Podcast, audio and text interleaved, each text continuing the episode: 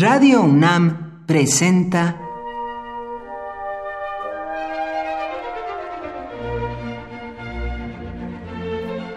Cuaderno de los Espíritus y de las Pinturas por Otto Cázares.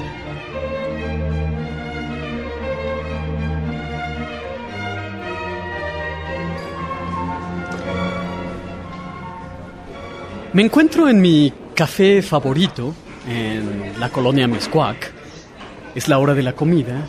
Hay algunos comensales, algunos están solos y otros vienen en parejas y están conversando. Es muy difícil encontrar a buenos conversadores. Todo el tiempo nos topamos con monologuistas profesionales. Ni les interesa escuchar lo que tenemos que decirles, ni su boca de charlatán de feria se detendrá para dar paso a tus palabras. Y es que la conversación siempre es abrir una puerta y dejar pasar al otro. Es una muestra de cortesía.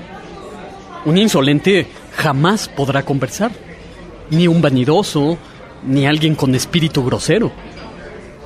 Hay un dicho judío que me parece explica muy bien la imposibilidad de la conversación. El dicho reza, no me hables mientras te estoy interrumpiendo. Hay ciertos oficios que no son los del escritor, ni del reportero o del poeta, que todo el tiempo practican el noble arte de relatar. Los taxistas y los peluqueros, por ejemplo. A menudo imagino a un taxista que narra su historia miles de veces. La cuenta a toda persona que aborda su taxi. Cada vez introduce cambios, giros nuevos que va ensayando de acuerdo a los rostros y a las reacciones de sus clientes para mejorar su historia. Básicamente la misma, pero revisitada una y otra vez. O una variante, el taxista cuenta una sola, pero larguísima historia, de modo que cada uno de los que abordan el taxi posee un fragmento de la historia, pero no la totalidad. Aunque bajen o suban, el taxista continúa su relato. En realidad, pienso que la conversación es el único elemento real que posibilita la amistad. Alguien que no converse no puede tener amigos. Quien lleva una vida psíquica intensa solo logra recrearse en la charla.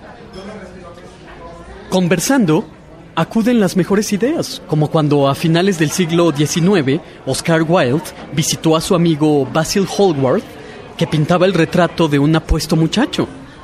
De repente el pintor dijo algo así como, ¿no es una lástima que este muchacho tenga que envejecer? ¿No sería deseable que fuera la pintura la que envejeciera y el muchacho conservara su lozanía? Wilde arrojó una risita nasal ante la ocurrencia de su amigo. Guardó silencio, uno de esos silencios que maquinan, mientras su amigo continuaba pintando.